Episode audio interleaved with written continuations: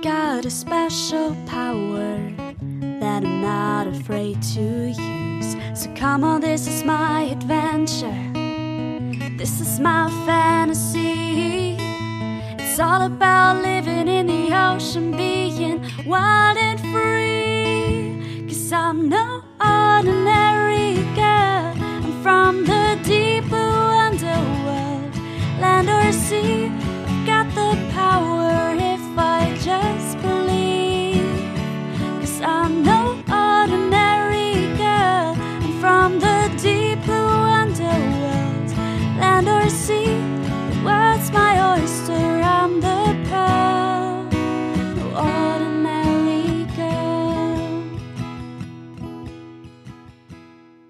Moin und herzlich willkommen bei den drei Meerjungfrauen. Hallo. Ich bin Eva Und ich bin Anna. und das ist heute unsere 17. Folge. Ähm, und die müssen wir gleich mit einem Erratum beginnen.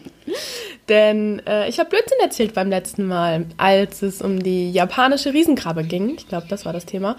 Und zwar habe ich gesagt, ähm, dass Rot als letztes im Wasser gesehen wird, weil es darum ging, dass die japanische Riesenkrabbe eben rot ist und in der Tiefsee lebt. Und das ist Quatsch. Es ist genau umgekehrt. Rot wird als erstes nicht mehr gesehen im Wasser, weil als erstes die längeren Wellenlängen absorbiert werden und Rot liegt in der Wellenlänge von 650 bis 780 Nanometer. Und tatsächlich ist es so, dass die als erstes unter Wasser absorbiert wird. Und das kann zum Beispiel schon bei 5 Meter Tiefe sein. Also Rot wird definitiv nicht mehr gesehen in der Tiefsee. Das wollte ich nur noch mal kurz am Anfang klarstellen. Ja, sehr gut, ähm, dass wir jetzt Bescheid wissen. Ja. Aber dann frage ich mich tatsächlich, warum die rot ist, wenn die in der Tiefsee lebt. Also was hat Naja, zur das Tarnung, für... damit die eben nicht gesehen wird. Okay. Oder? Aber, ja, aber hat sie, hat die denn viele Fressfeinde? Ist sie nicht so riesig?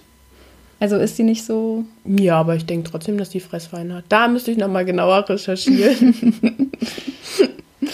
Ja, Doch, weil ich das, denke schon. das würde mich interessieren.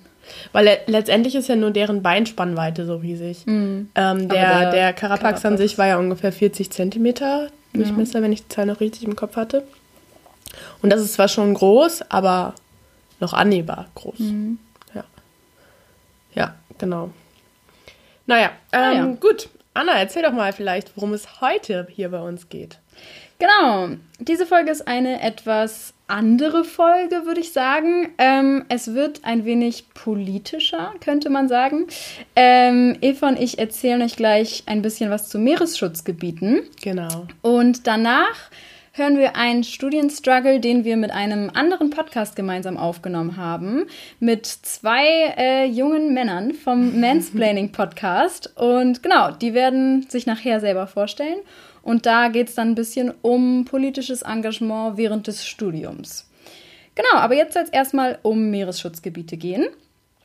Und äh, ganz kurz, ähm, ich werde vermutlich ähm, öfter mal den äh, Begriff MPA benutzen, weil das einfach in allen Studien so genannt wird, weil das eben abgekürzt wird. Das ist kurz für Marine Protected Areas, was nichts anderes heißt als Meeresschutzgebiet. Genau, und in den letzten Jahrzehnten ähm, wurde es immer quasi wichtiger, Meeresschutzgebiete einzurichten durch immer intensivere Nutzung der Meere, ähm, Verlust der Biodiversität und so weiter, ähm, um eben die dort lebenden Arten und Ökosysteme zu schützen. Ähm, und auch um ihre Widerstandsfähigkeit gegenüber größeren Problemen wie zum Beispiel dem Klimawandel zu erhöhen. Ähm, wir haben auf Instagram tatsächlich schon einige Posts dazu gemacht in unseren Fact Fridays, die leider nicht immer so regelmäßig kommen, aber wenn sie kommen, dann sind sie äh, faktisch.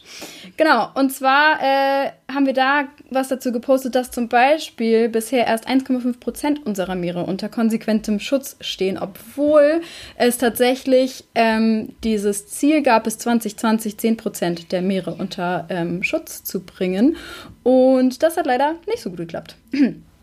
Ähm, man unterscheidet Schutzgebiete in der Regel dadurch, welche Art von Fischerei oder auch andere wirtschaftliche Nutzung dort erlaubt ist.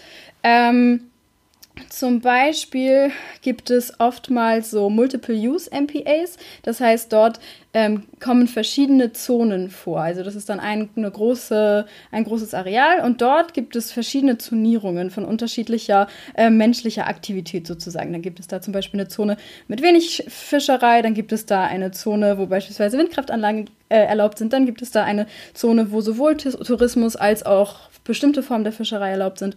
Oder auch ähm, No-Take-Zones zum Beispiel. Dort gibt es wenig bis gar keine Aktivität. Ähm, ein paar Beispiele dazu, zum Beispiel ähm, in Deutschland kann man unterscheiden, also man unterscheidet im Allgemeinen ähm, Hoheitsgewässer, die direkt an das Land angrenzen, bis zu zwölf Seemeilen vom Land entfernt. Und dann weitere zwölf Meilen sind dann nochmal die Anschlusszone. Ähm, in der Nordsee beispielsweise ist das der Nationalpark Wattenmeer. Also der geht nicht so weit über die Küste hinaus. Das ist quasi ein küstenangrenzender Nationalpark. Ähm, und dann gibt es auch noch ähm, beispielsweise in der Nordsee gibt es mehrere ähm, Meeresschutzgebiete, wie beispielsweise das Sylter Außenriff. Ähm, das liegt in der nationalen ausschließlichen Wirtschaftszone. Die geht ähm, von einem jeweiligen Land bis äh, 370 Kilometer von der Küste entfernt sozusagen. Ähm, und dort ist es eben auch oftmals unterschiedlich, ähm, wie die Aktivität dort ist. Also meist sind so größere Zonen, also beispielsweise ähm, die sich in der ausschließlichen Wirtschaftszone befinden, weniger reguliert. In Deutschland ist es beispielsweise so, dass in dem Sylter Außenriff eben Schleppnetzfischerei erlaubt ist, wohingegen das direkt an der Küste beispielsweise nicht erlaubt ist. Ähm, genau, es gibt einige Vorteile sowie auch einige Nachteile äh, oder Probleme von Meeresschutzgebieten. Die Theorie besagt eben, äh, dass in einem Ökosystem sich äh, Disturbance und Recovery sozusagen äh, die Waage halten. Wenn ein Ökosystem neben, eben gestresst ist, dann ist es schwieriger, sich von anderen äußeren Einflüssen wie beispielsweise Temperaturanstieg oder Ozeanversauerung zu erholen. Ähm, am Beispiel Korallenriffe finde ich das ähm, immer ganz einleuchtend. In einem funktionierenden Korallenriff sind beispielsweise Fische ein wichtiger Faktor, ähm, die Balance in diesem Ökosystem zu halten. So sind überfischte Riffe stärker anfällig für andere äußere Einflüsse.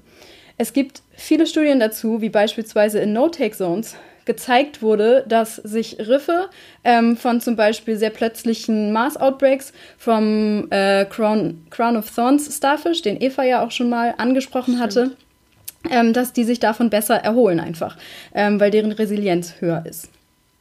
Es gibt leider allerdings auch ähm, verschiedenste Probleme von Schutzgebieten. Die sind dann in der Regel politisch. Ähm, und zwar, ähm, es ist, äh, also es reicht nicht einfach, sie einfach zu deklarieren und dann zu sagen, das ist jetzt hier und das läuft. Ähm, die müssen gemanagt und auch überwacht werden. Äh, es fehlt eben oft an Personal äh, im Küstenschutz. Mm, dort zum Beispiel sieht Sea Shepherd auch so ein bisschen ihre Legitimation, diese Organisation, ja, die beispielsweise. kurz erklären, was Sea Shepherd ist. Genau, Sea Shepherd ist eine Organisation, die sich spezialisiert hat, ähm, Schiffe, die Walfang in Gebieten zu machen, wo das nicht erlaubt ist, beispielsweise darauf aufmerksam zu machen, die zu stoppen ähm, und die quasi dem äh, ja, dem zugehörigen oder den zugehörigen Behörden zuzuführen, um dort quasi für Gerechtigkeit zu sorgen, dass die quasi ähm, darauf aufmerksam machen, dass da illegaler Walfang betrieben wird. Und das ist, wie gesagt, auch so ein bisschen deren Legitimation, auf solche, ähm, ja, auf solche Dinge aufmerksam zu machen. Ähm, Oftmals sind die Grenzen eines solchen Meeresschutzgebietes auch etwas willkürlich gewählt und eben äh, auf politischen und wirtschaftlichen Interessen basierend. Ähm, und dann passiert es oft, dass Fischerei ganz besonders stark an den Grenzen von MPAs betrieben wird.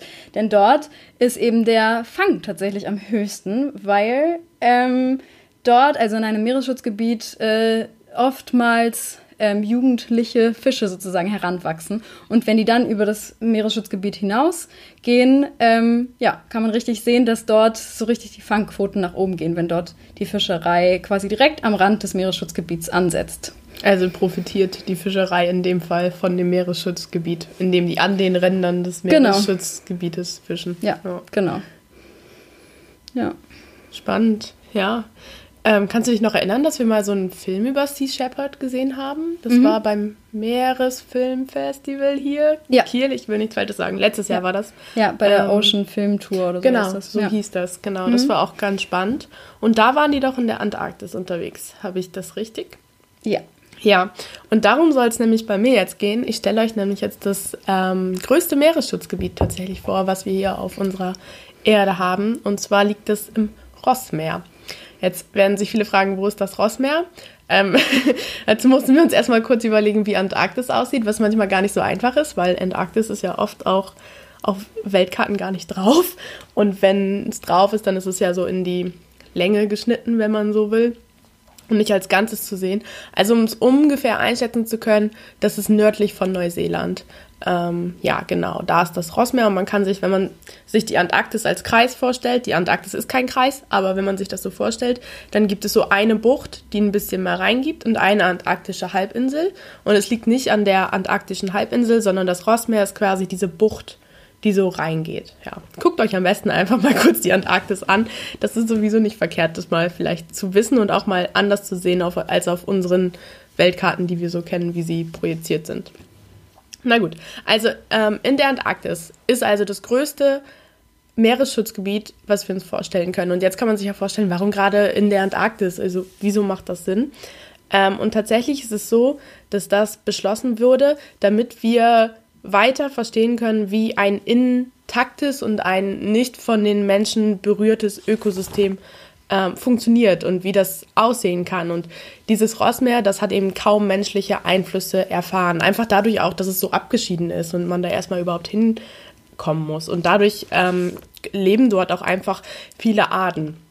Und in der Antarktis ist es so, dass ähm, alles von Kamala so ein bisschen geregelt wird. Vielleicht können wir auch nochmal eine extra Folge machen, so in dem Sinne, wem gehören die Meere oder wer reguliert die Meere.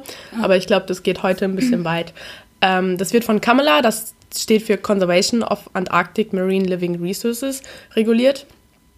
Das sind insgesamt 25 Staaten und die entscheiden so ein bisschen, was in der Antarktis passiert. So kann man sich das vorstellen.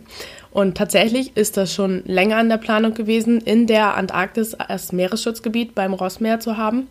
Ähm, das war so ein bisschen initiiert von Neuseeland, weil man kann sich ja vorstellen, dass die die größte Connection zu dem Rossmeer haben, die größte Verbindung eben durch die Strömung, aber auch weil ganz viele Artaustausch da ist in den Gewässern bei Neuseeland ähm, zum Rossmeer oder ganz viele Vögel, die bei denen in Neuseeland leben, gehen zum Brüten in die Nähe des Rossmeeres. Ähm, auf jeden Fall waren die da so ein bisschen hinter. Auch schon seit 2012 ist das ungefähr geplant. Und tatsächlich ist es aber so, dass bei Kamala alle Staaten zustimmen müssen. Also es entscheidet nicht die Mehrheit, sondern es muss wirklich ein 100%-Votum sein. Und ähm, es hatten sich erst so äh, Staaten da noch gegengestellt, unter anderem Russland und Ukraine. Ähm, ja, aber letztendlich ist es nach einigen äh, anderen naja, nachdem man den Antrag nochmal so ein bisschen umgeschrieben hatte und das anders definiert hatte, ähm, waren alle einverstanden und seit 2017, seit Dezember 2017, ist das Rossmeer ein Meeresschutzgebiet. Also noch gar nicht so lange tatsächlich. Zweieinhalb Jahre. Ja, richtig gerechnet. Gut, Anna nickt. ähm, gut, ähm, das ist das Größte, das habe ich jetzt, glaube ich, schon fünfmal gesagt. Und zwar ist das 1,55 Millionen Quadratkilometer groß. Das heißt, es ist größer als Deutschland und Frankreich zusammen, was eine riesige Fläche ist. Das kann man sich ja mal vorstellen. Und in diesem Meeresschutzgebiet gibt es unterschiedliche Zonen. Es gibt einmal die generelle Schutzzone, die ist 1,12 Millionen Quadratkilometer groß, was 72 Prozent des gesamten Schutzgebietes ausmacht. Und da ist einfach gar kein Fischen erlaubt. Also da ist wirklich niente, null. Ähm, dann gibt es noch die Special Research Zone. Da ist limitiertes Fischen für Grill und einige andere Fischarten erlaubt, aber tatsächlich wird diese Zone auch viel dafür genutzt, um rauszufinden, wie man nachhaltiges Fischen, nachhaltige Fischerei ermöglichen kann. Also da gibt es ganz bestimmte Regulationen. Und dann gibt es noch die Grill Research Fishing Zone und da ist wieder mit genauen Regulationen äh, für Grillfischerei eben ähm, erlaubt. So, aber andere Fischerei eben nicht. Jetzt hatte ich schon gesagt, dass da einfach krass viele Arten leben. Das sind unter anderem 32 Prozent aller Adelie-Pinguine, die äh, auf der ganzen Welt leben, 20% aller Kaiserpinguine. Also man sieht, für Pinguine ist das besonders wichtig. Es gibt in Meeren fünf verschiedene Robbenarten, äh, knapp 100 Fischarten, 12 Walarten, allein 200, über 230 Schwammarten, was schon irre viele sind. Ähm, und generell über 2000 verschiedene Arten von Weichtieren ähm, sechs verschiedene Grillarten und wir wissen ja, dass Grill einfach eine Schlüsselrolle im antarktischen Nahrungsnetz spielt. Ähm, genau, und wie gesagt, noch ganz viele Vogelarten und auch Brutvogelgebiete. Und die größte Gefahr tatsächlich, die für dieses Meeresschutzgebiet ist, ist neben der Fischerei, die ja eben jetzt durch diese Regulierung ähm, reguliert wird, diese Gesetze reguliert wird, ähm, auch der Klimawandel und generell die Menschen an sich. Und deshalb versucht Kamala eben, also diese Organisation, eben in diesem Meeresschutzgebiet auch rauszufinden, wie wir es hinkriegen können, dass äh, nachhaltige Fischerei möglich ist. Das versucht sie einerseits für die normale Fischerei, die wir kennen, aber auch für ähm, die Grillfischerei, weil eben geglaubt wird, dass Grill auch kommerziell genutzt werden wird in der Zukunft. Und vielleicht noch kurz zu dem Plan. Ähm, das Rossmeer ist jetzt nicht für immer Meeresschutzgebiet. Das ist jetzt erstmal so für 35 Jahre festgelegt. Das heißt, 2052 wird sich wieder getroffen und dann wird evaluiert, soll das so bleiben? Wie halten wir das weiter? Aber es wird sich außerdem noch ähm, aus wissenschaftlicher Sicht quasi alle fünf Jahre getroffen und ähm, das Ganze eben aus wissenschaftlicher Sicht evaluiert, um zu sehen, okay, ist das, funktioniert das Ganze so, wie wir uns das vorgestellt haben und auch welche wissenschaftliche Kenntnisse können wir daraus ziehen, dadurch, dass dieses Meer eben unberührt bleibt, was ja wirklich einzigartig ist. Ne? Also wann hat man mhm. mal unberührtes Meer? Ähm, und generell wird sich auch alle zehn Jahre getroffen, um zu schauen, funktioniert dieses Konzept des Meeresschutzgebietes so, wie wir uns das gedacht haben überhaupt. Also man sieht, dass so ein so ein Vertrag, nenne ich es mal, ähm, nicht so einfach ist. Also da steckt ganz viel Arbeit und auch immer wieder Evaluierung hinter.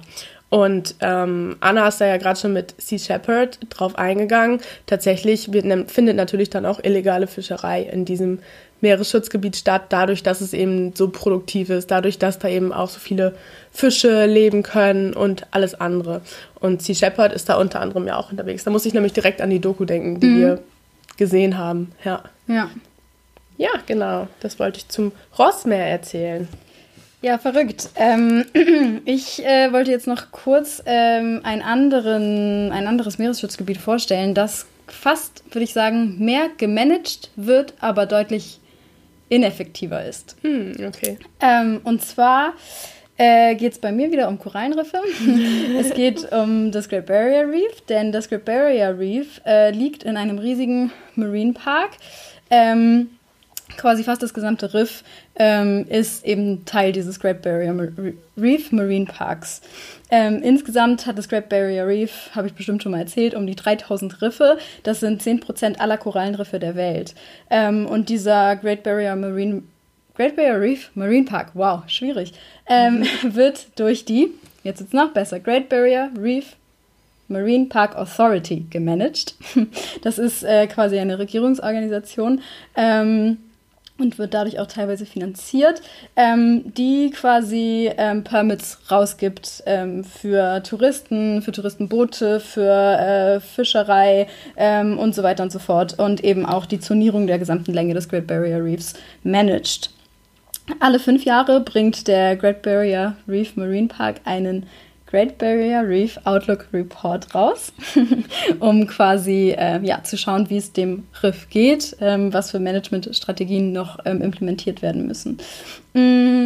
Warum ich meine, dass es ähm, weniger effektiv ist, ähm, kann man vielleicht jetzt erkennen. Und zwar ist es ähm, genau andersrum wie im Rossmeer, dass der größte Teil des Parks eben nicht komplett strikt reguliert ähm, und abgeschlossen ist von der Fischerei, sondern der größte, pa der größte Teil des Parks, und zwar 62 Prozent, ähm, wird klassifiziert unter Protected Area with Sustainable Use of Natural Resources. Was hier sustainable heißt, ist leider auch nicht überall gleich.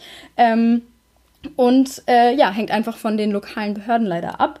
Ähm, 33 Prozent des, äh, des Parks sind National Park. Diese, diese Zonierungen ähm, fallen in die Kategorisierung von der IUCN Protected Area ähm, Union. Das ist äh, kurz für International Union for the Conservation of Nature. Und die haben so bestimmte Kategorien rausgebracht. Das gilt, gilt nicht nur für Meeresschutzgebiete, sondern auch andere Naturschutzgebiete. Und ähm, genau, 33 Prozent fallen da in die Kategorie National Park. Dort gibt es striktere Auflagen für Fischerei, aber erlaubt aber quasi großflächig Tourismus. Und das ähm, ist, wie wir, glaube ich, bestimmt auch schon mal besprochen haben in einer der Folgen, ähm, sehr schwierig für Korallenriffe, weil dort ähm, ja, gehen dann einfach massiv äh, Boote mit TouristInnen raus aufs Riff und die können teilweise gar nicht schwimmen, äh, machen da unglaublich viel kaputt mit ihren Flossen. Ähm, genau, und das ist gar nicht so toll für das Riff. Ähm, und tatsächlich sind nur 0,2 Prozent des gesamten Riffes ähm, Strict Nature Reserve, ein, ein Strict Nature Reserve. Das erlaubt kaum bis gar keinen Tourismus und äh, auch kaum bis gar keine Fischerei. Und ähm, da rein fällt zum Beispiel oder fallen zum Beispiel die Torres Strait Islands. Die sind ganz, ganz oben im Norden. Ähm, die gehören quasi noch den äh, Aborigines, den Indigenous People äh, of Australia. Und da ist quasi nur erlaubt, auch nur teilweise erlaubt, ähm, wissenschaftliche Zwecke, quasi zu wissenschaftlichen Zwecken zu tauchen ähm, und aus spirituellen Zwecken das Riff zu verwenden, also eben für diese Torres Strait Islander. Genau. Ähm, ganz kurz wollte ich noch erzählen, dass über das Riff hinaus, also das, der Great Barrier Reef Marine Park umfasst quasi alle küstennahen Riffe. Es gibt aber eben auch noch Riffe, die weit ähm, weiter entfernt von der Küste sind, die dann teilweise bis zu 40, 50 Kilometer von der Küste entfernt sind. Und da gibt es erst seit 2018 jetzt einen äh, Marine Park, der nennt sich Coral Sea Marine Park, weil das da oben ist eben die Coral Sea. Ähm, und der ist wirklich ein Witz. Es ist unglaublich. Es ist alles erlaubt. Tourismus, mhm. Fischerei. Ähm, es gibt quasi eigentlich gar keine Regularien. Und ich frage mich, warum es den überhaupt gibt. Äh, man findet da auch leider gar nicht so viel zu, weil der auch noch so neu ist. Und der wird eben auch nicht, ähm, der, der, wird durch, ich glaube, durch irgendwelche lokalen Behörden in Queensland ähm, reguliert und eben gar nicht so wirklich durch die Regierung des gesamten Landes, also von, genau, vom australischen Government. Und was ich noch viel, viel schlimmer finde, ähm, es gibt, ich weiß nicht, ob man das vielleicht in, der, in den Nachrichten mitverfolgt hat, eine Coal Mine oder ein Coal Port direkt am Great Barrier Reef, der nennt sich Abbott Point. Der ist äh, zwischen Townsville und Bowen lokalisiert. Das ist im Norden Queenslands eben, also direkt an der Küste. Ähm, und in dieser Schneise zwischen der Küste und dem Great Barrier Reef, da ist quasi so, so eine Lagune, da ist so ein, ja, da ist quasi so eine Schneise. Da, äh, der Coalport liegt quasi auf dem Festland und in dieser Schneise ist so ein riesiger Schiffanleger. Ähm, der Coalport äh, hat quasi einen Umsatz von 31 Millionen Tonnen pro Jahr an Kohle. Boah.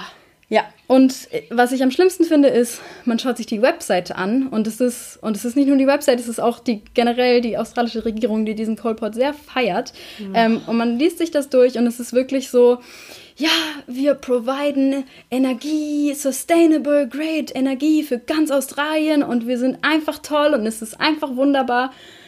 Und ja, es ist einfach, es ist total schlimm, weil da gehen halt äh, täglich Schiffe raus, die, ähm, die diese Kohle quasi international exportieren. Und genau, das ist, das ist ein riesiges Problem in Australien, weshalb ich auch meinte, dass es so ineffektiv ist, weil ähm, natürlich sind das große Schutzgebiete und es gibt auch No-Take-Zones ähm, in diesem Marine Park. Aber das Problem ist, dass Australien sich sehr damit rühmt, dass sie so unberührte und tolle Natur haben und dann sowas wie den Abbott Point einfach zulassen in einem Marine Park. Ja, das ist verrückt. Ich habe gerade auch schon gedacht, als du von diesem, wie hieß es, diesen Waterpark, der eigentlich gar keine Regulierung hat, sich aber so schimpft, den es noch nicht so lange gibt. Coral Sea Marine Park. Ja, genau. Dass das einfach sowas wie, ein, wie so ein Label klingt, ja. weißt du, dass sie sich selbst so nachhaltig nennen ja. und dass dann die Touristen da quasi mit in Anführungszeichen gutem Gewissen ihren Tourismuskram machen können. Ja. Ähm, aber in Wirklichkeit ist es halt überhaupt nicht nachhaltig. Das ist echt verrückt. Ja. Ja. Ja, das hat mich auch äh, gerade sehr wütend gemacht, als ich, das, als ich die Folge vorbereitet habe. Deshalb kamst du hier so reingestapft. ja, genau. Ja.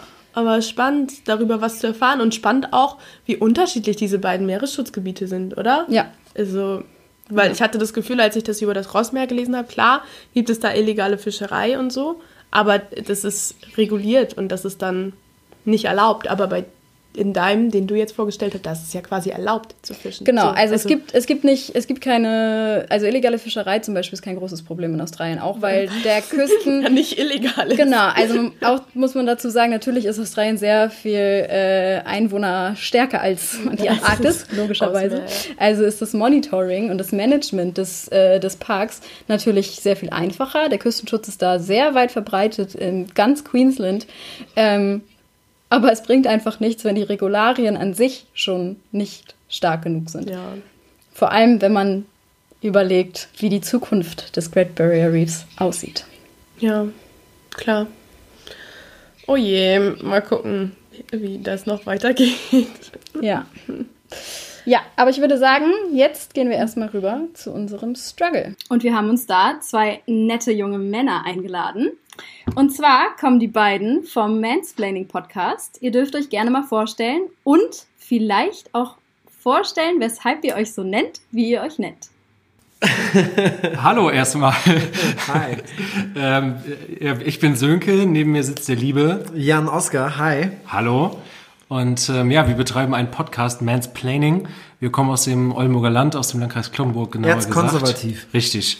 Wir beide sind äh, Erzkonserva Erzkonser erzkonservative Unionler. Nein, Spaß. Ähm, wir beide sind auf jeden Fall Ratsherren in äh, zwei fast Nachbargemeinden, Kloppenburg und Friseute, und äh, berichten in unserem Podcast Mansplaining über unsere Ratstätigkeit.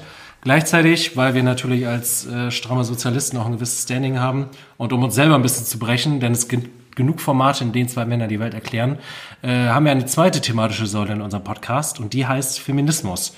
So gesehen ist der Titel Mansplaining durchaus ironisch gesetzt und äh, gleichzeitig benennen wir das Problem, das wir beide Ja. in Anführungszeichen darstellen.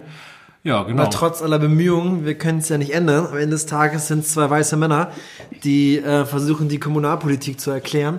Nicht nur der Damenwelt, sondern auch der Männerwelt.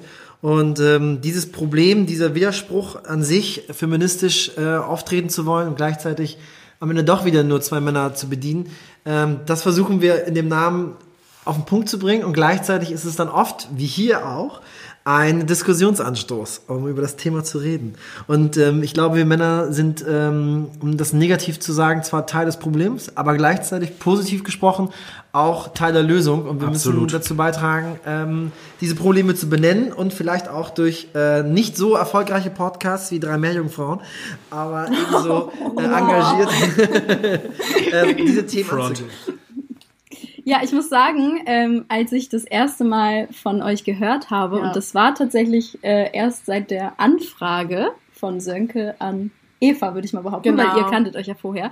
Ähm, oder auch so ein bisschen, bisschen, nicht genau. Wenn ihr die ganze Geschichte hören wollt, dann müsst ihr zum Mansplaining Podcast rübergehen, wo wir auch, äh, ja, mal Teil, Gast waren genau, und das Gäste Blatt in der Sendung da mal umgedreht haben. Und, Genau, und das richtig mal- aufgewertet habt. übernehmen durften. Genau.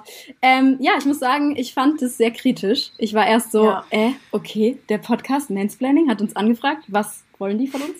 äh, und dann habe ich mir tatsächlich als allererstes eure Folge angehört, wo ihr das erklärt, wie ihr zu dem Namen gekommen seid. Und ich fand das sehr cool. Also ich fand tatsächlich eure Erklärung sehr gut. Ähm, und habe dann auch weitergehört und fand das sehr spannend, tatsächlich. Ja, Ja. das ist cool, weil, also ich folge Sönke aus irgendeinem Grund ja auf äh, Instagram. Wir haben nicht rausgefunden, warum. Aber äh, Das ist schön. ich, hab, ich wusste schon vorher von So der. Existenz dieses Podcasts und ich meine, ich bin ja ein Podcast-Freak, das weißt du ja. Und ich hätte vielleicht mal reingehört, wäre der Name nicht da gewesen. Weil ich habe aber echt erst nach der Anfrage reingehört. Es tut mir, Ja, also, tut mir leid, aber danach habe ich mir auch ein paar mehr Folgen gegeben. Aber Anna, weißt du noch, als die Anfrage kam und wir Ja. am Tag danach mit unserem dritten Mitbewohner am Küchentisch saßen und das durchdiskutiert haben, Wir haben da ob wirklich- das okay ist, diesen Namen zu haben für euch oder nicht. Bestimmt eine Stunde saßen wir da. Wir haben wirklich lange das mit wir einem ey. weißen Mann diskutiert, wie dieser Name wohl zustande gekommen sein Cisgender-Mann? kann. So, Ja, ja. genau das ist aber letztendlich der Podcast. Also das hätten wir uns, glaube ich, nicht erträumen, dass wir jetzt irgendwo in Kiel in einer äh, Wohngemeinschaft äh, Diskussionsgegenstand sein können. Aber das zeigt ja, man muss manchmal vielleicht eine Tür erstmal so eintreten, um dann gemeinsam sie vielleicht wieder vernünftig einzuhängen. Und ähm, ja, das, das, dazu hilft manchmal vielleicht auch so ein provokantes Auftreten. Wir haben es ja damals gewählt, einfach mit diesem Gedanken, wie können wir den Widerspruch mal einfach wirklich äh, beim Namen nennen. Ja. Ähm, Und klar machen, dass wir es uns gab auch Existenzkrisen, wir müssen nicht drum umzureden. Also wir haben auch existenzielle Krisen gehabt, insbesondere dann, wenn wir Gästinnen hatten, die uns ins Gewissen gesprochen haben und gesagt haben, sie könnt euch Die uns in die nennen. Zange genommen haben. Genau. Äh, und haben auch tatsächlich überlegt, uns ähm, auch mal umzubenennen. Aber wir haben dann irgendwie gesagt, ähm, nee, gerade dafür, dass wir über dieses Thema immer wieder reden, uns, uns das bewusst machen und uns nicht aus der Verantwortung stehen, wollten wir diesen Namen halt bewahren und ihn eher so als, ja, klingt jetzt ein bisschen hart gesagt, aber wie so eine Art Mahnmal, ne? Nicht so zu werden. Und wie wir es ja sogar beim Mansplaining, ihr wart ja zu Gast, erlebt haben, ähm, kommt es ab und zu vor, nicht jetzt bei uns, aber auch in anderen Situationen, dass man Mansplaining-Situationen erlebt. Und da hilft dieser Name des Podcasts auch mal, sich dafür zu sensibilisieren und mit Total. diesem Thema vertraut zu werden. Also ich weiß zum Beispiel, dass wir auch ZuhörerInnen haben ähm, aus Familie, aber auch aus anderen Bekanntenkreisen, die eher älteren Semesters sind, die kannten den Begriff gar nicht so. Und die haben den tatsächlich erst über unseren Podcast so ähm, kennengelernt und erlebt. Richtig. Und allein dann ist ja schon einiges erreicht. Ja, genau. Also weil wir haben jetzt hier, und wir, ihr- also ihr seid ja kein Nischenthema mit, mit Meeresbiologie in anderen Bereichen, aber wir sind natürlich, wie ihr es auch schon gesagt habt, sind ja ein richtiges Nischenthema. Also sowohl Kommunalpolitik, dann nicht mal auf Bundesebene bezogen, also dass man irgendwie jetzt alle kommunalpolitischen Themen deutschlandweit beackert, sondern nur die unserer Region. Und das auch noch mit einer äh, feministischen äh, Prise sozusagen äh, kandidiert. Das schreckt viele ZuhörerInnen auch ab, weil die sagen, ah, das ist mir zu speziell. Entweder ist Feminismus nicht mein Bereich oder Politik ist nicht mein Bereich und erst recht nicht Kommunalpolitik. Also wir haben so eine kleine eingeschworene ZuhörerInnengemeinde und die haben wir auch alle hier rüber gelotst. Also hey ihr drei. Genau. Schön, dass ihr auch andere Podcasts Mama, unterstützt. hi Mama. Ja, ich, äh, muss, ich muss sagen, ähm, ja, ich bin auch ein sehr ironischer Mensch und ein sehr sarkastischer Mensch. Ich finde das ehrlich gesagt, ähm, ich fand den sehr, sehr kritisch am Anfang, den Namen. Und mittlerweile ähm, finde ich es gar nicht so schlimm. Also ich finde es ganz in Ordnung. Also ihr gebt eine gute Begründung dafür tatsächlich. Ich finde, man kann das auch so ein bisschen, ja, sich selber nicht unbedingt auf die Schippe nehmen, aber sich selber, ja, irgendwie ja, wie du das gerade gesagt hast, Jan, so ein bisschen die Aufmerksamkeit darauf auch richten, also seine eigene Aufmerksamkeit als weißer, ich gehe jetzt mal davon aus, Cisgender-Mann, ähm, darauf richten. Ähm, ja, finde ich, Ja, und find ich vor allen. Dingen, ich meine, wir haben es ja jetzt auch gemerkt, wir waren ja bei euch zu Gast und wenn wir waren ja da und ihr habt uns den Raum gegeben zu erzählen. Also äh, ihr habt uns da ja quasi hingestellt und das ist ja quasi das Gute, was ihr dann an eurer, aus eurer Rolle gemacht habt, quasi Ja. uns den Raum zu geben, zu erzählen und ja, Ja. das ist von Und daher was, ja. Ich, ich finde halt auch auch. einfach, ähm, ich habe das Gefühl, wir bewegen uns so ein bisschen, also ich zumindest definitiv bewege mich in, in Blasen und in Kreisen, wo, ähm, ja, wo die Aufmerksamkeit dafür da ist, wo irgendwie das Wissen darüber da ist, wo Menschen vielleicht auch darauf hingewiesen werden, wenn sie mansplainen beispielsweise oder wenn männliche Menschen in einer Gruppe zu viel Redeanteile haben beispielsweise, ähm, dann wird da schon darauf hingewiesen oder darauf geachtet. Und ich finde das aber super wichtig, die Diskussion auch in andere Bereiche der Gesellschaft zu tragen. Und ich finde, man Ja, kann sich darüber Bubble. streiten. Ja, man, man kann sich darüber streiten, wie wichtig es ist, zu provozieren. Ich finde manchmal, es kann schon was bringen. Es kann manchmal mehr bringen als, ähm, ja. Wichtig ist halt nicht provozieren, provozieren um des Provozierens wegen, Sondern sondern um Nein, natürlich, sondern um, Ja, um eine genau. Diskussion anzuregen. Und äh, wenn wir jetzt einfach nur uns Mansplaining genannt hätten und dann sagen wir, komm, wir machen jetzt nur Kommunalpolitik, dann verfehlt letztendlich das seine Wirkung und dann ist es einfach nur Effekthascherei, sondern es muss schon dann Ja. mit einer Message verbunden sein und die muss dann auch gelebt werden im Podcast. Und das heißt, man muss auch das Thema bearbeiten und nicht nur sich das Etikett verleihen und dann sagen, okay, äh, jetzt könnt ihr darüber äh, euch aufregen oder nicht, und aber ansonsten wollten wir dann mit nur äh, Effekthascherei und Aufmerksamkeit erzielen, sondern man muss es dann halt mit Leben füllen und äh, es auch glaubhaft ähm, bearbeiten und bekämpfen. Ja. Patriarchale Politiker provozieren progressiven Prozess. Mehr wollen, mehr wollen wir gar nicht. Also all die Therapien, Seid ihr, ne? seid ihr genau so auch auf den Namen gekommen? Also habt ihr euch zusammen, oder wie kam es überhaupt zu dem Podcast? Vielleicht könnt ihr das mal kurz erzählen. Ich, Also ganz kurz, ähm, ich bin stark beeindruckt. Also letztendlich ähm, Sönke ist von den uns beiden. Sönke ist von uns beiden so äh, das Mitochondrium, ne? Ist das nicht das Kraft? Ich weiß nicht, Kraft- was Mitochondrium Kraftwerk- bedeutet, Doch, das Kraftwerk ja. der Zelle sagt man doch immer. Ich wollte mal beim Meeresbiologen mal so. Also, Sönke ist also auf jeden Fall ähm, äh, das, Kraft, das Kraftwerk der Zelle. Ich bin, ich bin der schwarze Raucher oder Qualmer. Wie heißt das? Helft mir eben. Schwarzer Schwarzer Raucher. Schwarzer Raucher. Ich bringe Leben in den Planeten unseres Podcasts. Ja, ich Ja. Bin, bin auf jeden Fall nur, ich bin auf jeden Fall nur Schwierig. Ja, keine Ahnung. Ich bin auf jeden Fall nur Zellplasma, so Füllmasse. Ich, bin, ich, ich versuche ähm, auf jeden Fall ähm, immer terminlich das hinzubekommen. Aber im Grunde genommen ist Sönke derjenige, der die Texte schreibt für unsere Podcast-Folgenbeschreibung. Sönke ist derjenige, der meistens kreativ ist, was den Folgentitel angeht. Sönke ist derjenige, der die Folgen zusammenschneidet. Sönke ist derjenige, der auch die meisten ZuhörerInnen-Fragen bekommt bei Instagram, StudiVZ. Weil du meine MySpace. Story nicht immer repostest. VZ. Und äh, deswegen Beste muss man einfach sagen, der, der, der, der Folgen oder der, der, der Podcast-Titel ist damals einfach, wir haben darüber geredet, dass wir gerne einen, einen feministisch geprägten Podcast äh, haben wollen. Und dann war es aber nicht so, dass es ein langer Prozess von mehreren Wochen und Tagen war und das war das- Produkt, sondern das war dann auch Also die ganz ursprüngliche Initialzündung ist ja, dass wir in der Gruppe von unserem SPD-Landkreisvorstand, da hast du einen Podcast reingeschickt. Also für mich ist das so eine klassische Story, die ich dann gerne in Freundeskreisen erzähle von, das war wieder so eine Idee im Suff. Ähm, weil zumindest ich an dem Morgen, wo wir darüber geredet haben, auch noch stark verkatert war ähm, von irgendeinem Ernteball.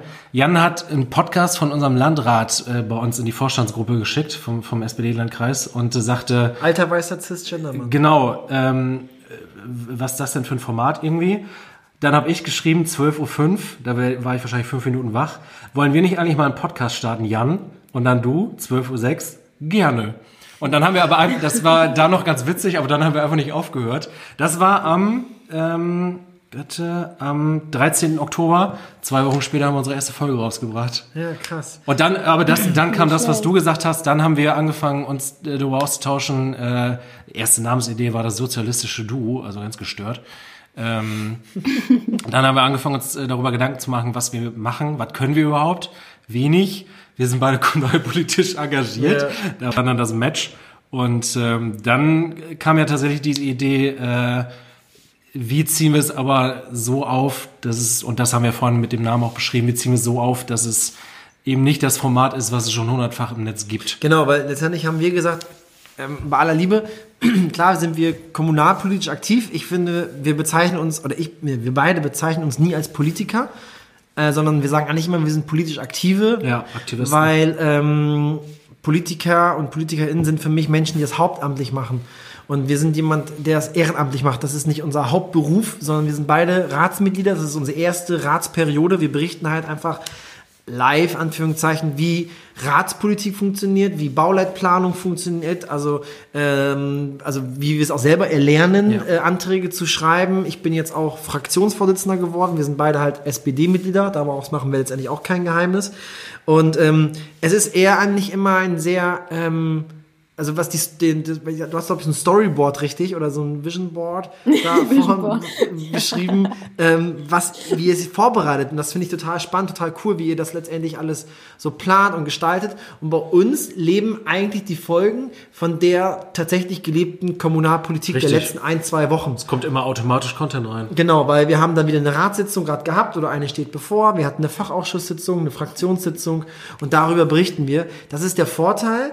Dadurch brauchen wir nicht ganz so viel ähm, Vorbereitung. Umso mehr gefordert sind wir dann eben bei der anderen Säule. Ne? Genau. Und ähm, dann äh, Was aber auch eine sehr angenehme Forderung für den jeweiligen ist. Ja. Also zum Beispiel mit, mit Thema Gendern, das habe ich auch in vielen Folgen schon gesagt, ist, äh, war Jan so anfangs für mich auf jeden Fall auch Vorbild, weil der das deutlich flüssiger hingekriegt hat und dann mehr Übung hatte. Äh, das hat sich bei mir zum Beispiel in der Zeit des Podcasts eher ergeben, dass ich da so sprachlich reingewachsen bin.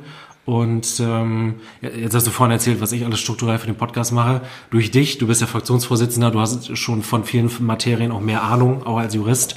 Äh, du bringst viel Expertise zum Glück rein. Und äh, ich glaube, dadurch entsteht bei uns beiden ein ganz angenehmer Mix. ja. Ihr lebt also quasi so in Symbiose als Podcast. Ja, ich glaube, das ist bei uns auch so. Ne? Also, Ja, stimmt. Ich fand das ist sehr sogar witzig. ziemlich ähnlich. Ich fand es sehr witzig, als Janis Ja. gerade gesagt hat, so dieses, ja, Senke ist der, der den Podcast schneidet, der die Idee hatte. Und ich habe die ganze Zeit gedacht, es war alles Eva bei uns, weil Eva diejenige ist, die schneidet. Du hattest ursprünglich die Idee. Und Sung und ich waren so, ja, ja, wir machen mit. Lass mal machen. ja, aber mittlerweile ist es ja unser gemeinsames auf Baby, wenn man Fall. so will. Und ich finde, also ohne Ich glaub- dich hätte ich das ja auch niemals hingekriegt. Wir hätten, und wir ergänzen uns da ja auch in, also inhaltlich ja nicht nur gut, sondern auch im Aufgabenbereich. Also selbst wenn ich den Podcast schneide, Anna ist die, die auf Instagram unterwegs ist und da ständig Stories postet und sieht, dass wir da aktiv bleiben und uns austauschen können und so. Also ich glaube, das ist schon ganz gut aufgeteilt. Kannst, Ja, kannst ich du unsere Insta-Seite managen, wenn wir eine haben? Neben den anderen 20, die ich schon manage, ja, gerne. ich kann nämlich auch nicht Kein mehr. Problem.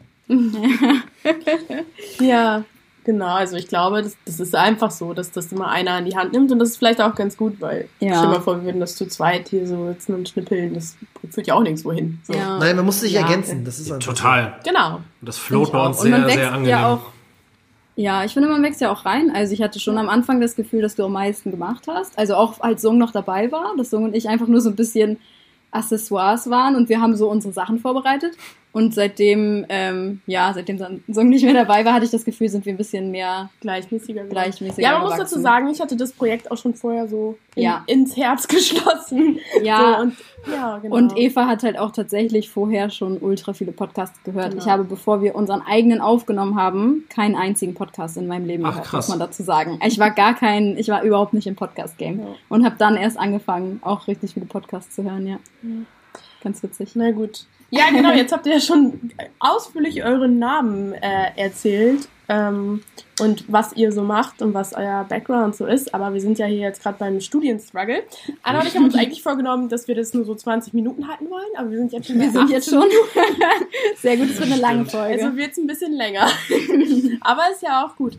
Ähm, vielleicht könnt ihr kurz erzählen, was ihr studiert. Also ihr habt beide studiert, das habe ich doch richtig, ne? Ja. Das klingt so, ja. Genau. Gut, guter Background-Check gemacht hier. Vielleicht könnt ihr das kurz erzählen. Also, wenn ihr Lust habt, natürlich. Ja, du. Ja, ähm, ich habe, äh, oh Gott, oh Gott. Ich äh, bin äh, jetzt aktuell bin ich Bildungsreferent bei, bei einem Träger für Freiwilligendienststellen, äh, mache da Vermittlungen und äh, ich rede schon wieder von meinem Job. Ich bin nicht so der Studienfan. Ich habe davor vier Jahre Sozial- und Erziehungswissenschaften studiert. Vorher hatte ich mal ein Intermezzo mit in, in, an der in Anführungszeichen Universität Fechter um Fechter auch nochmal einen mitzugeben, der großen Universität. Ähm, allein da hörte ich schon den Struggle raus. Ich hatte vorher auch schon mal ein kleines Intermezzo mit äh, Deutsch und Geschichte auf Gymnasiallehramt, was ich aber erfolgreich abgebrochen habe. Ähm, bin aber nach wie vor sehr historisch und sprachlich interessiert. Nicht umsonst gelingen unsere Episodenbeschreibungen immer sehr gut. Ja. Aber Studium war für mich seit jeher ein ziemlicher Struggle. Heute, ach, äh, jetzt in diesem Herbst tatsächlich erfolgreich abgeschlossen. Sozial- und Erziehungswissenschaften im Echt? Bachelor. Ja, Wie, du hast der Bachelor jetzt, erst- wann hast du das nicht mehr erwähnt? So nebenbei im drei Mail Also ich ja, poste viel über mein Leben in allen möglichen Stories, aber Studium ist tatsächlich Ja, eine das Sache, kriegt krieg man nicht richtig mit. da habe ich selber einen Blendenfleck. Du bist auch noch Hobbyastronom. Also das kriege ich immer nur mit. Richtig. Ah, krass. Da Äh, kann ich gleich auch noch einen kleinen Tipp geben. ich habe ähm, in, ganz kurz, dein, dass du Deutsch studiert hast, das wusste ich tatsächlich auch nicht. Und ähm, das ist wirklich so, dass ich das bei dir, wenn du deine Folgenbeschreibung guckst, ich bin so ein kleiner Deutsch-Fetischist, muss ich sagen. Ähm, und wenn ich dann immer so sehe, wenn Leute zum Beispiel die, das Komma vergessen bei ähm, erweiterten Infinitiv nebensetzen und solchen anderen Geschichten, das geht dann, gar nicht. Ja, Das es geht. mir auch total auf. Absolutes OMG. No-Go. OMG. ähm, und dann bei sofort nach links swipen. ähm, auf jeden Würde Fall. Auf jeden Fall äh, sehe ich das bei dir immer und ich denke mir jedes Mal, ach, so schön. Das ist, ich, das, ich muss nichts korrigieren, das ist alles so super. Also das ist echt richtig cool. Ähm, ich Was habe hast du denn studiert? ich hab, äh, Jura studiert in Würzburg. Ähm, damals, ich war der letzte Zivildienstjahrgang. Ich bin ja hier der, der alte weiße Mann äh, unter uns. Ähm, habe noch so einen, einen Jahrgang ähm, noch Zivildienst gemacht beim Deutschen Roten Kreuz. Habe dann studiert in Würzburg. Ich habe ein Sommersemester gehabt. Das war gar nicht so einfach, weil Eins. äh, ja, naja, beziehungsweise Sommer, ich, hab, ich bin im Sommersemester angefangen und das war gar nicht so einfach, dann eine Universität zu finden, damals 2011. ähm, die, wo man Jura studieren konnte. Und ähm, ja, dann, dann bin ich nach Würzburg gegangen, weil meine Schwester da auch war. Und äh, für mich war das Studium einfach unfassbar cool. Also ich habe es geliebt. Ich habe mein Studium geliebt. Ich habe meinen Studienort geliebt. Äh, ich habe sogar die meine meine Studienwohnung, die Koordinaten auf meinem Oberschenkel oben tätowiert. Ah ja, stimmt. Ähm, also Nein. ich habe äh, Zeig mal. Zum Glück ist das ein äh, rein audiovisuelles genau. Format. Nee, ich habe es wirklich geliebt. Ich habe mein Studium geliebt. Ich habe da viele, viele tolle Freunde und Freundinnen kennengelernt. Auch unglaublich tolle ProfessorInnen. Also ich habe es mega geliebt. Und wenn ich nicht sch- schon so diesen vorgezeichneten Weg gehabt hätte, dass ich auch kommunalpolitisch auch noch gebunden gewesen wäre, hätte ich auch gerne promoviert, einfach um in diesem Studium, äh, Studiumskontext bleiben zu können. Also Ja. ich könnte jetzt schon weinen, weil ich so schön fand. Aber da, da kann ich vielleicht noch differenzieren. Also die, die Studienzeit an sich, also das ganze Studentenleben und sowas, das vermisse ich auf jeden Fall auch. Auch das äh, Selbstständigsein und sowas äh, von zu Hause weg, das war absolut meins. Ähm, ich habe nach, nach dem Abi 2011 habe ich nicht direkt einen Studienplatz gekriegt und erst ein freiwilliges soziales Jahr gemacht. Da war, ich habe sogar noch, ich musste sogar noch zum Kreiswehrersatzamt, aber da Ja. wurde dann ja gerade die Wehrpflicht abgeschafft. Ähm, und ich glaube, das Jahr hat mich auch ein Stück weit mit Blick aufs Studium erstmal eine ganze Zeit lang versaut, weil ich da voll für mich entdeckt habe, sozialer Bereich, Arbeit mit Menschen mit Behinderung, was ich jetzt immer noch gerne mache und so weiter und so fort und einfach ein Jahr lang gearbeitet, Verantwortung übernommen und sowas und äh, dann sich erst im Studium wieder zurechtzufinden, das hat bei mir wirklich Jahre auch in Anspruch genommen, bis ich mich so ein bisschen mit den ganzen Formaten da anfreunden konnte. Von daher ist bei mir so da diese Zwiespältigkeit dem gegenüber. Ansonsten an die Zeit generell äh, denke ich ab, außerhalb der Hörsäle auch sehr, sehr gerne zurück. Ist doch schön, ja. Ähm, ist super, dass ihr so, also zum Teilen positiv über euer Studium berichtet, aber hier soll es ja um Struggle gehen. Und ähm, deshalb haben wir uns gedacht, können wir euch vielleicht mal fragen, wie es ist, wenn man sich neben dem Studium politisch engagiert. Weil ihr habt euch ja schon länger für Kommunalpolitik engagiert, wenn ich das richtig habe, auch schon zu Studienzeiten. Ja. Und vielleicht könnt ihr mal so einfach berichten, wie das war, gerade das Thema, also es gibt ja viele, die sich in der Hochschulpolitik engagieren. Das ist ja nochmal ein ganz anderes Thema. Ähm, aber wie bringt man dann Kommunalpolitik und Studium, vielleicht sogar an einem anderen Ort, dann ja unter einem Hut? So Ja. zeitlich, aber auch eben so mit den ganz verschiedenen Themenbereichen. Ja. Könnt ihr euch da noch dran erinnern? Mir ist egal. Also ich hab, ja, also Hochschulpolitik habe ich gar nicht betrieben. Ja, auch raus.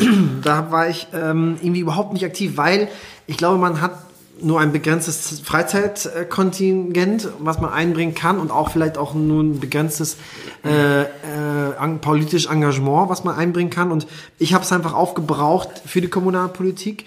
Ich muss sagen, dass ich vor dem Studium bereits mit Kommunalpolitik insoweit Erfahrung hatte, dass ich mich bereits bei den JungsozialistInnen ähm, engagiert hatte.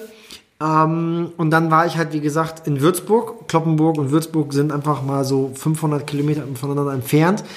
Äh, und habe dann das meistens so gelegt, dass ich in den Semesterferien nach Hause gefahren bin. Hab dann meinen äh, Kommunalwahlkampf in den Semesterferien irgendwie versucht zu organisieren und nebenbei meine Hausarbeit geschrieben. Ähm, das war halt schon ein Kraftakt, aber was ich gemerkt habe, vieles konnte man auch, wenn man jetzt nicht demonstriert hat oder einen Infostand organisiert hat, vieles konnte man auch von zu Hause aus organisieren. Zum Beispiel Pressemitteilungen schreiben ähm, zu bestimmten Themen. Eine Cannabis-Legalisierung haben wir mal gefordert in Kloppenburg. Oder wir wollten die Sparkassen den, die Gewinne abnehmen. Wir haben mal Was auch nach wie vor schön weiß noch weit nach wie vor gefordert. Dann haben wir als JungsozialistInnen während der großen äh, Snowden-Krise, also damals mit der NSA und dem ähm, PRISM, die ganze große Thematik damals, haben wir eine Strafanzeige gestellt, damals gegen den NSA-Chef und den BND-Chef Schindler und äh, Pofalla als Kanzleramtschef. Und das haben wir halt immer schön groß aufgezogen mit ähm, Pressemitteilung an NDR, FFN geschickt. Und das haben wir alles sozusagen, oder das hat man von zu Hause aus organisiert. Und dafür muss man nicht unbedingt immer präsent vor Ort sein. Und das war ein Kraftakt, aber ich glaube, es gibt einige äh, gleichaltrige Kumpels, Kollegen, die spielen halt äh, Fußball. Ähm, andere sind wiederum vielleicht in anderen Vereinen aktiv. Und wir sind dann halt irgendwo kommunalpolitisch aktiv. Das ist ja eigentlich ein Hobby, ne? also genauso wie manche Menschen das ist auch schon wieder ein politisches Engagement, bei Fridays for Future aktiv sind oder jetzt ja etwas lapidarer gesagt sind im Kegelverein aktiv oder im Schachverein, ist das halt auch eine Form von Unterhaltung, ne? Kommunalpolitik. Und für mich war es immer wichtig, äh, dass ich das nicht hauptberuflich erstmal irgendwie anstrebe. Das heißt, nicht irgendwie Politikwissenschaften studiere. Ich finde auch alle, ich habe sehr viele bekannte Kumpels, die das auch tun, das ist auch gut so.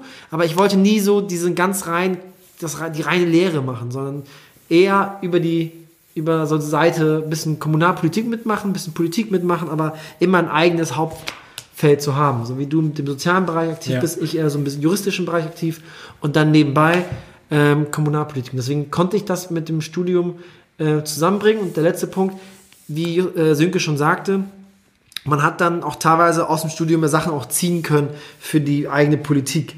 Wenn das jetzt zum Beispiel im öffentlichen Recht zum Beispiel war, wenn es dann um Kommunalrecht ging, da konnte man auch Sachen so mitnehmen und dann wusste man auch stärker, was sind so seine Rechten, seine Pflichten. Ähm, das war auch nochmal für Jo. mich so ein Ansporn. Ähm, ja, bei mir war das einer der Gründe, äh, warum mein Studium dann vielleicht auch ein bisschen länger geholt, äh, gedauert hat. Die, die Praxis, die ich so ver ver vermisst habe an vielen Stellen, habe ich mir auch in dem Bereich dann geholt. Ähm, grundsätzlich, ich glaube, der größte Struggle war tatsächlich der, der ÖPNV hier bei uns in der Region. Als ich in, äh, in Fechter studiert habe, äh, da ging es dann auch los mit der äh, politischen Aktivität so. Erstmal auch dieses Aktivistending wirklich erst äh, bei der SPD-Jugendorganisation, den Jusos und äh, so im Ortsverein und sowas, Demos organisieren. Ähm, alles kein Thema. Fechter und meine Heimatstadt Friseute sind eine knappe Stunde mit dem Auto auseinander, irgendwie 55, 56 Kilometer. Ähm, ich hatte lange kein eigenes Auto, das war so ziemlich der größte Struggle und der ÖPNV war entsprechend ungeil ausgebaut. Also ähm, Kloppenburg, Friseut, ach, Fechter, Friseute ging sogar noch mit Bus, so tagsüber in einer halbwegs annehmbaren Zeit. Angenommen, du hattest jetzt aber in Kloppenburg, was so ungefähr auf der fast auf der Hälfte liegt, auf jeden Fall dazwischen, abends äh, eine Sitzung, eine Vorstandssitzung mit den Jusos oder sowas, die endet so um 21.30 Uhr und Klomburg und Fechter sind nicht direkt mit Zug angebunden. Um die Zeit fährt Wahnsinn. never ever noch ein Bus, unter der Woche nicht und am Wochenende fahren eh keine Busse, so gut wie keine. Und ähm, dann hat die Rückfahrt nach Fechter für eine also eine, eine Strecke, die man mit dem Auto vielleicht so 30 Minuten fährt oder je nachdem, wo man hin will, 25, 20, ähm, war man dann gerne auch mal mit zwischendurch umsteigen mit Zug drei Stunden unterwegs. Das war so das äh, nervenaufreibendste und irgendwie anstrengendste daran. Ansonsten ähm, ließ sich das gut vereinen. Ähm, und auch gerade, wozu ich, wofür wir ja diesen Podcast machen wozu ich gerne alle ermutigen möchte, man kann auch in einem Kommunalparlament, also zum Beispiel im Stadtrat oder im Kreistag oder sowas sitzen und das gut, sehr gut mit seinem Studium vereinen. Also ähm, das äh, zumindest habe ich eine sehr gütige Fraktion, eine sehr gütige Gruppe, äh, mit der ich da im Stadtrat sitzen darf, ähm, die für viele Sachen Verständnis hatte, äh, auch die äh, Belange von Studenten eben, dass es dann nicht immer hinhaut. Ähm, zwischenzeitlich bin ich dann mit meiner Freundin in Fechter zusammengezogen, hatte dann auch Zugriff auf ein Auto. Ähm, selbst dann mit der Stunde Fahrt ist das dann aber natürlich auch ein Zeitraum, der vergeht. Wenn du abends um 20 Uhr in Friseute zur Fraktionssitzung erscheinen musst, musst um 19 Uhr in Fechter los. Bei dem Versuch, die abendliche äh, Vorlesung und Fraktionssitzung unter einen Hut zu bekommen, habe ich mir mal ein 120 Euro Ticket auf der Bundesstraße eingehandelt. ich, dachte, ich, ich dachte, ich würde das mit dem entsprechenden Tempo vielleicht noch hinkriegen, beides. Ja, das Studium musste dann zurückstecken. Zur Fraktionssitzung war ich ab da halbwegs pünktlich.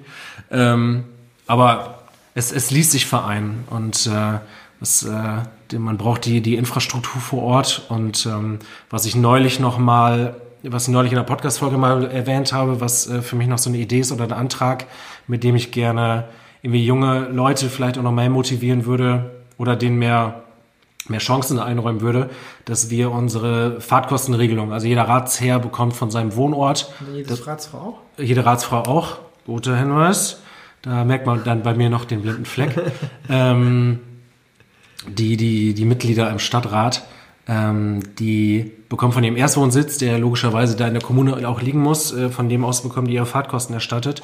Und eine Idee von mir wäre zum Beispiel eben aus dem persönlichen Erleben heraus, das betrifft mich jetzt nicht mehr, aber ich fände es für andere äh, junge Leute, die sich da engagieren, cool, ähm, wenn man vielleicht auch bis zu einer gewissen Entfernung oder bis zu einem gewissen Studienort äh, Bahntickets oder Bustickets oder sowas äh, noch mit abrechnen könnte. Oder eventuell von einem angemeldeten Zweitwohnsitz ähm, dann äh, auch die Fahrtkosten sich abrechnen lassen könnte. Das fände ich äh, ein ganz nettes Entgegenkommen. Weil, weil es eben möglich ist, weil mein persönliches Erfahren ist, dass man das gut machen kann. Ähm, woanders studieren, in einer Stadt, die halbwegs in der Nähe ist, Oldenburg und Fechter geht ja nach Friseute. Und äh, trotzdem nebenbei in seiner Heimatgemeinde, an der man sehr hängt, äh, politisch aktiv sein kann, um die voranzubringen. Also, Ja, das klingt auf jeden Fall sinnig. Ja? Nee, ich wollte sagen, man sieht, das ist äh, eine Herausforderung, aber ich glaube, wer es will, der kann es auch. Also jede und jeder, der, der Lust hat, neben Studium sich kommunalpolitisch oder gerade da fängt es ja an. Also ist ja so äh, wie eine Grazwurzelbewegung. Also man muss ja, nicht, wenn man sich politisch engagieren will, kann ja jeder und jede für sich finden, ähm, wie man das machen möchte. Es gibt ja nicht dieses vorgefertigte Schablone. Entweder macht man das tatsächlich so ein bisschen klassischer in den parteipolitischen Institutionen oder man macht es in ähm, NGOs oder in äh, Bürgerinnenbewegungen. Also es gibt ja so viele Möglichkeiten. Und ich kann jede und jedem nur empfehlen, auch wo man studiert oder wo man herkommt, sich mal kommunalpolitisch so ein bisschen zu informieren. Weil letztendlich alles ist ja Kommunalpolitik. Also wenn ihr zur Uni fahrt oder so, der ÖPNV, wie du schon sagtest, oder Ja. ist es vielleicht mal eine Ampelschaltung, ähm, ist es vielleicht die Straßenbeleuchtung auch abends. Es sind so viele Themen, die die Kommunalpolitik betreffen. Und es gibt kein Politikfeld, was das Leben der Menschen so unmittelbar beeinflusst wie Kommunalpolitik. Ja. Stimmt auf jeden Fall. Ja. Vielleicht könnt ihr nochmal, keine Ahnung, Tipps geben für jemanden, der so gar keine Berührungspunkte mit Kommunalpolitik hatte. Wieso die ersten Schritte wären, sich da irgendwie mehr zu engagieren oder mehr damit in Kontakt zu kommen. Das wäre vielleicht ganz gut. So ein Guide. Also ähm, man, man muss da trennen, äh, wie, wie tief man ins Game einsteigen will, sage ich mal. Also wir beide sind ja jetzt inzwischen ähm, seit 2016, seit der letzten Kommunalwahl, sind wir auch wirklich Ratsherren. Also wir sitzen in einem Gremium, das Dinge beschließt, wo wir Anträge stellen können etc., ähm, was Wege eben auf den Weg, was Dinge auf den Weg bringt. Ähm, gleichzeitig, das haben wir ja beschrieben vorher, waren wir auch bei den Users aktiv, bei politischen Jugendorganisationen. Und ähm, da gibt's ja in jeder Partei äh, auch eine. Und auch über die kann man äh, auf jeden Fall Einfluss nehmen. Über die Users in Friseute zum Beispiel. Jan hat viele Projekte genannt. Über die Users in Friseute haben wir uns eingesetzt und dann zum Glück auch erfolgreich für ähm, kostenloses und äh, offenes WLAN in der Innenstadt äh, sind seit, seit einiger Zeit dabei, ähm, wollen das jetzt wieder ein bisschen gewinnbringender anpacken äh, Freizeitflächen für Jugendliche zu schaffen, namentlich äh, eine neue Skateanlage und sowas alles. Ähm, da kann man auf jeden Fall von außen auch äh, Einfluss nehmen. Was wir, glaube ich, schon hochhalten wollen, da hatten wir neulich auch eine spannende Rückmeldung von einer Zuhörerin, ähm, die sagte, man muss ja nicht gleich in eine Partei eintreten, cool wäre, also sie ist ein großer Mansplaining-Fan, also von dem Podcast, und äh, sagte, wenn Corona es wieder zulässt, ähm, ihr habt so ein cooles Format, äh, lass mal eben Vernetzungstreffen starten und gucken, was man vor Ort so anschieben kann, Graswurzelbewegung mäßig, ähm, so. Man kann auch einen ähm, Bürgerverein gründen und was auf den Weg bringen, aber ähm, gleichzeitig äh, ein Weg, der auf jeden Fall gangbar ist, den wir empfehlen können, ähm, ist tatsächlich ähm, äh, auch an eine Partei heranzutreten. Und wir haben es ja schon gesagt, wir beide sind Sozen. Das muss im Zweifelsfall muss das nicht mal mit einem mit einem Eintritt verbunden sein, denn äh, zum Beispiel wir machen es möglich zur Kommunalwahl, dass man auf unserer Liste kandidieren kann, ohne Mitglied zu sein. Das haben das haben nicht alle Parteien. Bei uns ist das eben der Fall und ähm, man muss da, glaube ich, ein bisschen die die Überwindung mitbringen, dann auch zu gucken, ähm, wer vertritt meine Themen, mit wem äh, möchte ich mich zusammenschließen ähm, um was auf den Weg zu bringen. Denn so, das haben wir, glaube ich, früh im Podcast auch mal thematisiert, ähm, so verdorben, sage ich mal überspitzt, wie das manchmal klingt, klingt, Mehrheiten entscheiden. Und man braucht, äh, man braucht eine politische Macht, eine politische Mehrheit. Und ähm, egal, ob man es jetzt von außen durch einen, Verra äh, durch einen äh, Verein an die Stadt heranträgt, an die Stadtverwaltung, oder ob man sich selber mit einer politischen Gruppierung versucht, in den Stadtrat wählen zu lassen, um da dann Anträge zu stellen. Du brauchst ähm, Mehrheiten, um deine Dinge auf den Weg zu bringen und äh, musst Mehrheiten gewinnen. Und äh, dafür musst du dich zwangsläufig mit anderen Leuten zusammenschließen oder als Einzelperson wahnsinnig gute Überzeugungsarbeit leisten. Auch das darf ja stattfinden. Leserbriefe, ähm, einzelne Briefe oder Mails, die wir, halt, äh, die wir erhalten, die die Stadtverwaltung erhält. Das alles stößt immer sofort einen Prozess an und einen Vorgang, der bearbeitet werden muss. Und das ist super wertvoll. Ich würde mir das an vielen Stellen deutlich mehr wünschen, dass die Menschen anstatt in der Friseute oder Kloppenburger Facebook-Gruppe sich über irgendwas ähm, lautstark aufzuregen, tatsächlich den einfachen Weg zu gehen und mal eine Mail zu schreiben an ratsanfragen.friseute.de oder so. Also ich, ich würde auch auf jeden Fall nochmal die, die äh, parteipolitische Flagge hochhalten. Ich weiß, wenn man irgendwo jetzt äh, in, einem, in einer coolen Situation ist und man berichtet, Mitglied einer Partei zu sein, dann ist das nicht cool und auch nicht gerade etwas, was viel Applaus hervorruft. Ganz im Gegenteil, man kriegt eher Häm und Spott, insbesondere wenn man bei der SPD ist.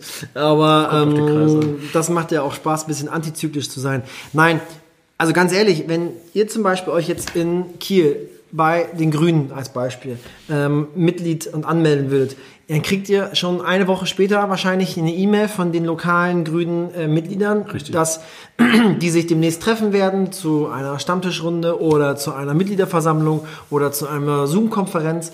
Und man ist schon innerhalb von, weiß nicht, zwei, drei Wochen ähm, mittendrin und kann direkt mit diskutieren und sich einbringen.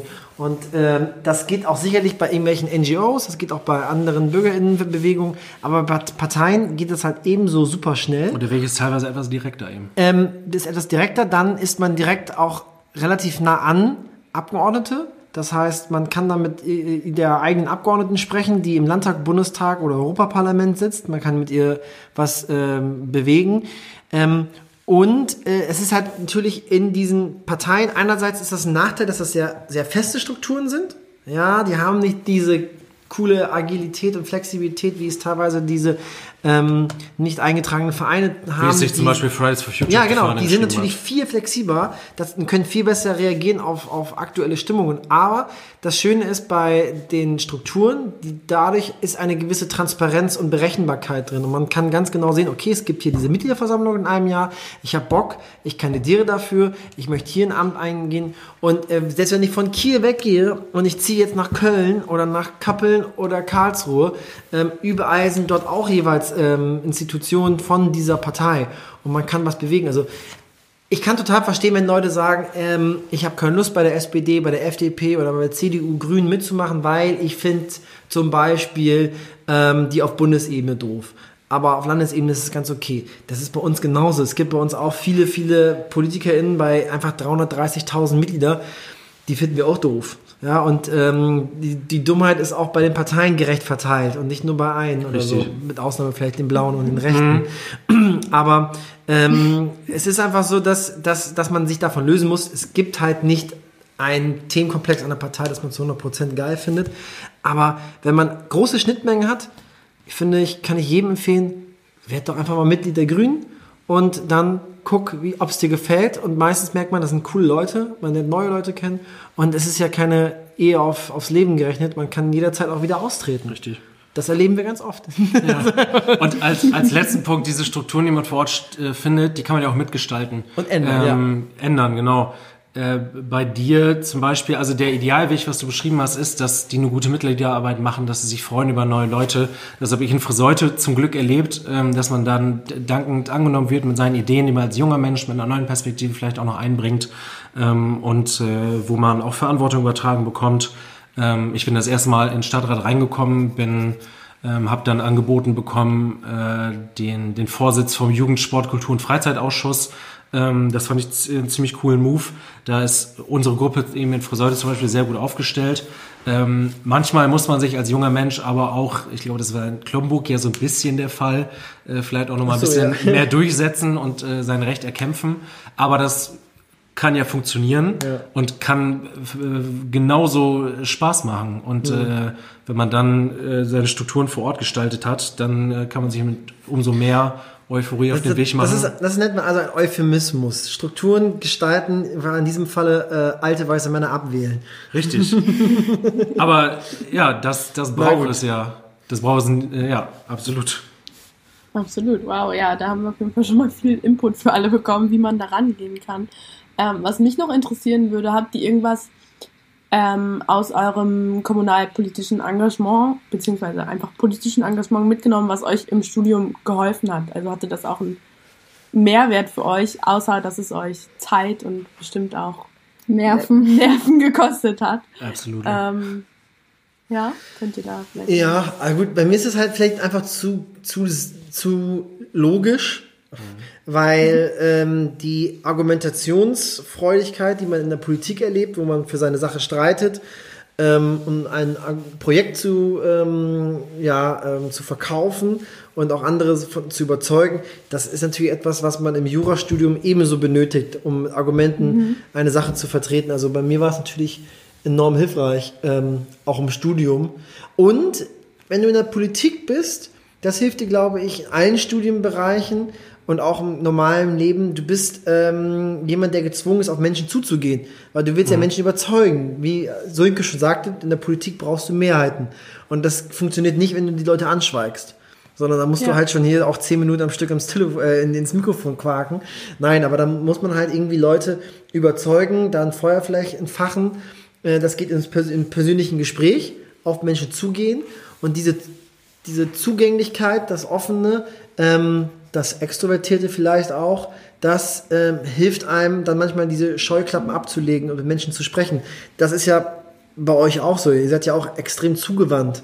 Also äh, kommunikativ. Das, ist ein, das sind Instrumente, die in der Politik natürlich Gold wert sind. Also ihr hattet eigentlich, wenn ihr beide euch politisch engagieren würdet, hättet ihr eine, eine goldene Karriere vor euch. Ja, ergänzen oder anknüpfen daran, ähm, dieses Extrovertierte, was ich allgemein für alle Bereiche des Lebens super wichtig finde, eine Haltung entwickeln, eine Haltung zu den Dingen und die ein Stück weit, das knüpft dann vielleicht an euren wissenschaftlichen Kontext an, auch eine äh, begründete Haltung. Es gibt ja so äh, wahnsinnig lebensbejahende Sprüche wie äh, Kapitieren. ja, geh deinen Weg, äh, hör auf dein Herz oder sowas. Das endet natürlich an der Stelle, wo ich einem Neonazi gegenüberstehe. Dem würde ich jetzt nicht so äh, locker sagen, Junge, geh deinen Weg, scheiß drauf, was die anderen sagen, hör auf dein Herz.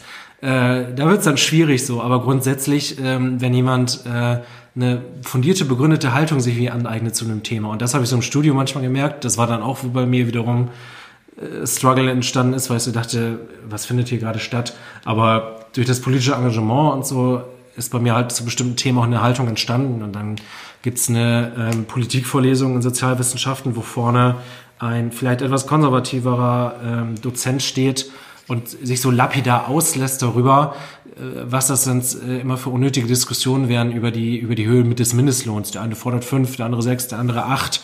Ähm, das ist so ein Überbietungswettbewerb, wo ich so dachte, äh, Entschuldigung, was, was findet hier gerade statt? Dass, dass äh, wir dass Menschen einen gewissen Lohn brauchen, um klarzukommen in diesem Land, das kann man doch nicht einfach so negieren, dass es da äh, eine, eine Diskussion stattfinden muss. Genauso in einem anderen Modul in Erziehungswissenschaften, wo ein Dozent ähm, irgendeine Studie recht seltsam ausgelegt hat und sagte, es gibt in Deutschland keine Armut, wo dann auch meine Hand etwas schnell in die Höhe geschossen ist.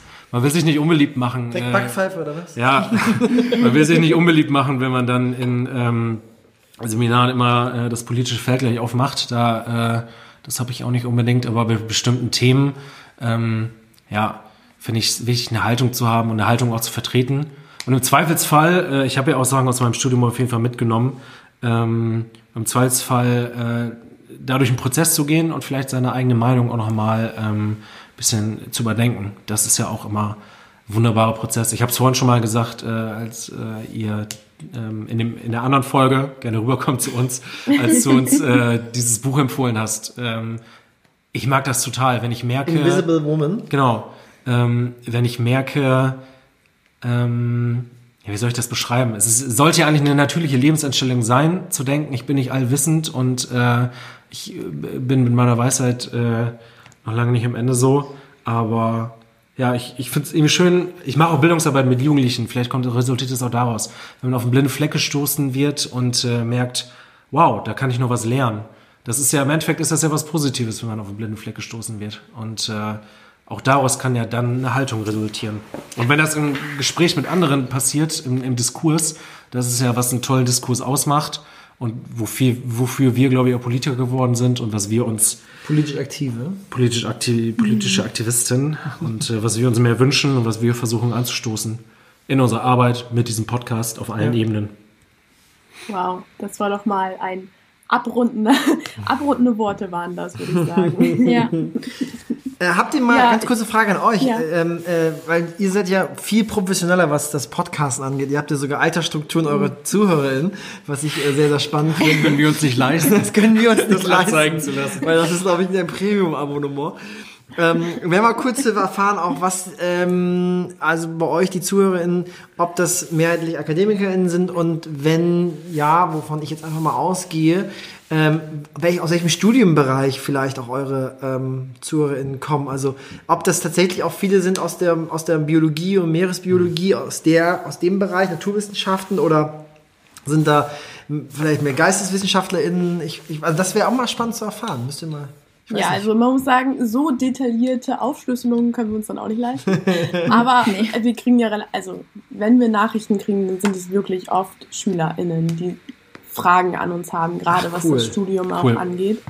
Ähm, oder halt auch StudentInnen, die sich nicht mehr sicher mit ihrem Studiumfach sind oder generell Probleme im Studium haben. Ja, oder die beispielsweise Biologie studieren und gerne in die Meeresbiologie-Richtung Ja. möchten. Das macht aber nicht jede Universität so einfach. Also Okay. in Deutschland ist es ja so, dass man äh, im Bachelor keine Meeresbiologie studieren kann, sondern einfach Biologie ähm, oder auch Umweltwissenschaften oder sowas in der Art im Bachelor und dann erst im Master sich spezialisieren kann. Und nicht jede Universität ist da auch irgendwie ausgelegt drauf, dass man beispielsweise in einem Biologiestudium ähm, auch schon mal Module belegen kann, die irgendwie in die Richtung gehen.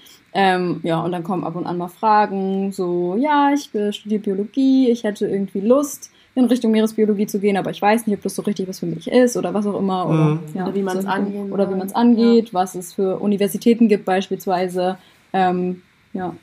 Ja, also die GeisteswissenschaftlerInnen haben sich bisher bedeckt gehalten, aber wir dürfen das natürlich auch immer gerne schreiben. Genau, falls ihr uns hört, schreibt uns gerne. Und gerne auch die äh, politisch Engagierten. Also das wäre ja auch mal spannend zu erfahren, was unsere ZuhörerInnen dazu mal so machen. Ne? Ja, Ja. vi- vielleicht einfach äh, Meeresbiologie studieren und im Zweitstudium Jura. Kann ich auch empfehlen. Das ist eine ähnlich komische Kombination wie Kommunalpolitik und Feminismus in einem Podcast zu behandeln. maybe, maybe.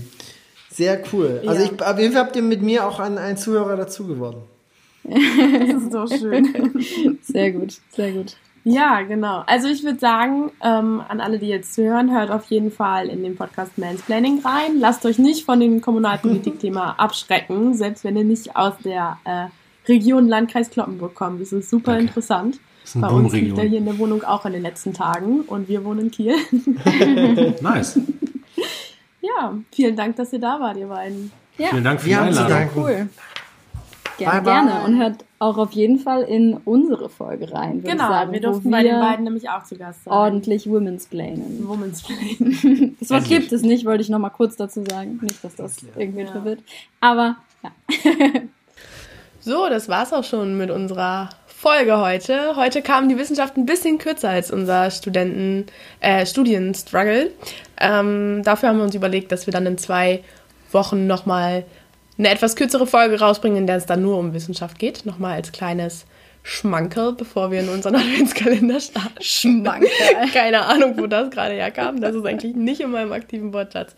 Ähm, hört auf jeden Fall beim Mansplaining Podcast rein. Die Folge, in der wir zu Gast sind, kommt morgen raus. Ähm, und wir verlinken euch das auch alles wie immer äh, auf unserer Webseite und in der Infobox. Und ja, Genau. Und wie immer folgt uns auf Instagram, die drei Meerjungfrauen. Dort posten wir auch immer Fotos und auch verschiedene Facts zu den Folgen. Äh, folgt uns auf Twitter, da heißen wir die drei MJF. genau. Genau, da findet ihr auch Facts, die wir nicht in der Folge unterbringen konnten. Und wie immer, schaut auf unserer Website vorbei, folgt uns auf Spotify, Apple Podcasts und ja, freut euch über diese Folge.